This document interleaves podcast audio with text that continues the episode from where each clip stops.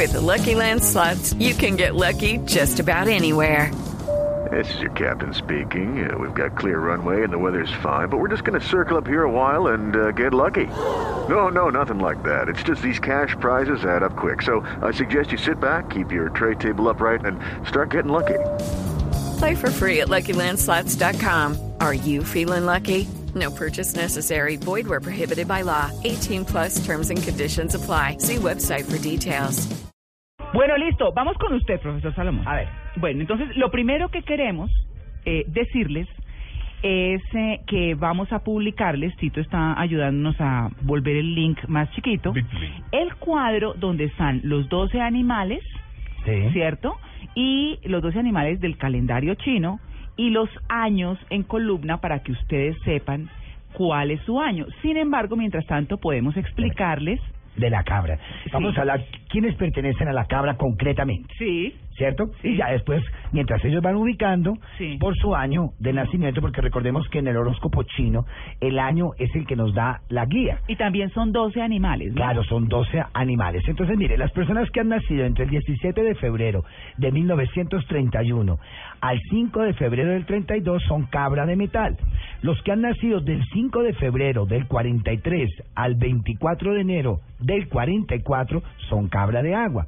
Los que han nacido del 24 de enero de 1955 al 11 de febrero del 56 son cabra de madera. Los que nacieron del 9 de febrero del 67 al 29 de enero del 68 son cabra de fuego. Los que han nacido dentro del 29, 28 de enero del 79 al 15 de febrero del 80 son cabra de tierra. Los que han nacido dentro del 15 de febrero del 91 al 3 de febrero del 92 son cabra de metal.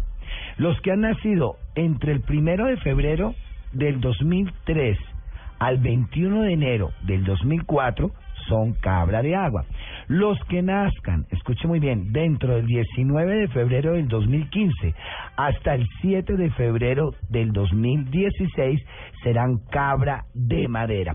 Las mamitas que en estos momentos están esperando su bebé, que nacen después del 19 de este mes, automáticamente esos niños son cabra. ¿Qué va a pasar con estos niños? Estos niños traerán gran fortuna a ese hogar. Las mamitas que ahora están esperando, están en, en- en- en gestación, van a tener ese bebé ah, después del 19. Recuerden, les va a llegar la fortuna. Ahora, todo niño es una fortuna y una bendición de Dios. Pero en este caso, por energía, los chinos Escuche muy bien, esperan dos años muy importantes para engendrar sus hijos. Recuerden que ellos no pueden tener sin un hijo. Entonces, ellos esperan el año del dragón y quieren que sus niñas nazcan en el año de la cabra. ¿Por qué? Porque son los años que aseguran prosperidad, protección y fortaleza. Salomón, yo siempre digo que todos estos signos, cada que llegue el año, este va a ser el año para usted, este año va a ser buenísimo, el del perro, el del perro es buenísimo para usted, el del tigre también es buenísimo. ¿Hay algún signo de estos que sea malo? ¿Hay alguien que diga, hijo de madre, yo por qué nací ¿Qué culpa rinoceronte? Pues Claro. no, no sé qué animales hay. El que quiere ser malo, sencillamente. No hay ningún signo malo. Eso es, eso es un tabú que tienen las personas. ¿Cierto que el mejor signo es Virgo? ¿Cierto que el mejor signo es Sagitario? Eso es mentira. Cada signo tiene una característica, cada signo tiene unos dones que le regala Dios, el universo, la vida, pero usted los debe saber emplear. Ahora, que hay años que no son tan favorables para mí, entonces, ¿qué voy a hacer? ¿Me voy a morir? ¿Me voy a alterar? No, debo buscar precisamente las herramientas. Yo, por ejemplo, les entrego esto que a usted lo va a dar, que son las curas chinas. Entonces, ¿qué pasa? Como yo sé que este no es mi año, por ejemplo, es más favorable, busco una cura. ¿Qué es una cura? Sanar una herida. Claro. ¿Cierto? Entonces, si es un año que de pronto no me va a ser favorable económicamente o en el amor, busco la cura adecuada Para equilibrar. para equilibrar y que me vaya mejor. Pero eso de malo y bueno no está sino en nuestro pensamiento, en nuestra mente. Escuche muy bien, yo puedo mejorar las cosas, ¿cierto? Puedo neutralizar las cosas negativas o las puedo empeorar. Cosecharás lo que siembras. Claro. Es así. Eh, todo está el poder de la mente. Si uno es positivo, Claro, ¿Por qué positivas. los chinos, Ujú. escuche muy bien, Sí. tienen tanto poder en el mundo? Porque ellos, su religión es una filosofía, ellos no tienen religión, Claro. Mm. es una filosofía. Entonces, ¿qué pasa? Ellos tienen un pensamiento filosófico y se integran a la naturaleza. Cuando usted mira toda la cultura china, sus cuadros, eh, sus paisajes, eh, sus escrituras son de mensajes de amor, de paz, de bendiciones. Y eso hace que traiga una buena energía y que irradien una energía. Por eso ellos van a ser el due- los dueños del mundo. Va- Vaya, revise usted su casa. ¿Cuántas cosas tiene China? Sí. Que se queda aterrado. Todo, claro. Vaya a ver cuánto nos pusieron a cargar los chinos radios de todo, televisores. ¿Por No, y sabe una cosa, Salomón, porque inclusive hay mucha gente que dice, no vuelvo a comprar zapatos en tal almacén. Porque están trayendo todo de la China Sí. y me los venden como si fueran hechos en una manufactura, pues así. Y a veces uno ve la calidad y dice, oiga, sí, porque hay cosas que vienen muy bien hechas y otras. no Mire, tanto. yo tuve la oportunidad de estar en el año del dragón en China, celebrándolo. Yo quería ir a vivir, porque yo llevo ya 20 años haciendo el horóscopo chino aquí, pero Sí. quería ir a vivirlo. Mm. Y me quedo, me, me quedé sorprendido en los templos. Los chinos no van a pedir, van a agradecer. Nosotros aquí vamos a la iglesia a pedir. Sí. Y el día que no me dan, entonces yo no vuelvo a misa porque eso no sirve para nada. Yo no vuelvo a hacer novena. Amenazamos. Fuera de que estamos pidiendo, amenazamos.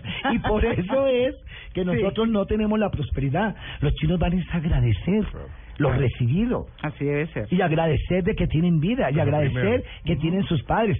Y hay una cosa muy interesante en China y eso sí que da bendición a nosotros, es para allá son muy importantes los ancestros, los mayores. Aquí nosotros el mayor, ay, calla la abuelita, déjenla ya que no. Los mayores allá exagraran la palabra de ellos, les prestan toda la atención. Y esto que hace que, re- respetados. que recibamos nosotros nuestras bendiciones. Cuando nosotros olvidamos nuestros ancestros, no les damos la, la importancia, pasado, olvídese, no podremos seguir adelante. No y aquí, tenemos- aquí sabe que y se cae, por ejemplo, en Estados Unidos también, en un ancianato.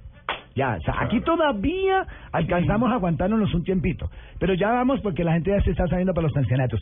Y eso hace que nuestras raíces y nuestra energía se desprenda de una manera terrible. Los chinos no, para ellos son sagrados sus antepasados. Yo quiero que este próximo jueves nos preparemos con algo de color rojo.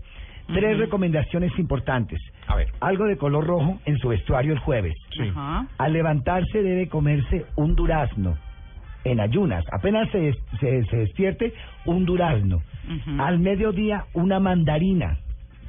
Escuche muy bien. Me encanta. Eh, la mandarina. uy, La mandarina. Y a la hora de almuerzo, usted debe almorzar con dos opciones. Pescado, sin consumir la cabeza ni la cola del pescado, y cerdo. Son las dos comidas que ese día se deben consumir el día jueves. Mezclado. Eh, si usted quiere, o usted solamente dice, bueno, elijo solamente pescado porque no me gusta el cerdo por X o Y motivo, pero no debe la cabeza ni la cola del pescado. ¿La mandarina media mañana? Eh, puede ser, perfecto, sí. Sí. Lo que sí es importante en a- al levantarse es un durazno. Es importante. ¿Y por qué? Porque es longevidad. Porque usted para qué pide tanto dinero si va a durar poquito tiempo. ¿Cierto? Entonces se necesita, se necesita tiempo. Y me lo gasto todo para no dejarle a mi hijo. Claro. Entonces, es importante que usted... Gastarse la herencia de los que- hijos, como he hecho yo. Para ellos, la longevidad está representado en el durazno. Lo- no le dicen a usted, ay, usted tiene una piel de durazno, ¿cierto? Mm. El durazno siempre representa como el amor, la suavidad. Entonces es importante. Y la mandarina representa para ellos la prosperidad y la riqueza. Y además es una delicia. Y es deliciosa. Fría. Entonces, por eso, Delicia. el pescado que representa la abundancia, Claro. no es la multiplicación de los peces. Mm. Recuerde que los pescados son la abundancia y la prosperidad, Claro. la riqueza. Y el cerdo, pues también. Luego nosotros no nos enseñaron que en un marranito era que guardábamos las monedas, Exacto. ¿cierto? Ajá. El marranito representa siempre la prosperidad y la riqueza. La prenda de color rojo que usted elija para ese día Doc, la pregunta, ¿a la cena, a la tarde, nada más? Hasta, eh, hasta el no. mediodía. No, no, no, no. Ok. Debe ser sobre el día. ¿Por qué? Porque todo en el día es el resplandor. La noche es la tranquilidad, está apaciguado, entonces no va a activar nada. Mm. Siempre se activa desde muy temprano, Mm. ¿cierto? Ya en la noche se reposa. Algo muy interesante, utilizar un color en un reloj rojo. ¿Por qué? Porque comienza un nuevo tiempo en Y su yo quedo vida. con el mío.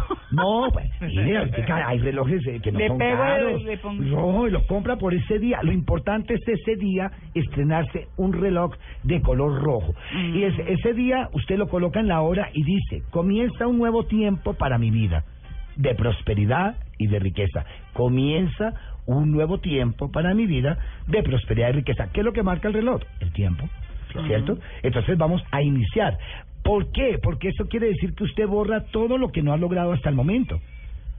Y empieza es un nuevo tiempo de oportunidades, de riqueza, de prosperidad, de abundancia. La gente que trabaja con bancos les va a ir muy bien, la gente que trabaja con medios de comunicación, la gente que trabaje con, con, con artistas o sea artista, le va a ir excelente. Las mujeres tienen un compromiso muy interesante. Este año van a liderar mucho las mujeres. Entonces tienen que pedir mucha iluminación, tienen que pedir mucha estabilidad. Una recomendación para ellas, para todas las mujeres, es buscar una imagen de una virgen. ¿Cierto? Eh, ellos en la China tienen a la virgen que se llama Kuan Yin que es la Señora de la Misericordia. Aquí nosotros tenemos la Virgen de Chiquinquirá, la Virgen de la Milagrosa, cualquier de estas advocaciones. ¿Por qué? Porque la parte femenina la que está representada ahí y ella va a ser para traerle esa buena energía. Guardar esa imagen en la billetera, en la Puede guardarla en la billetera, colocarla en su altar si usted tiene. Recordémonos y acostumbrémonos a tener en nuestra casa un altar, independiente cuál sea su religión, pero siempre tiene que existir un altar. El altar es como la antena de conexión con una fuerza suprema que tenemos. Llámela usted Alá, Yahvé, Jesús, Dios, Jehová, pero hay una fuerza que nos conecta con una energía y siempre debemos tener un altar.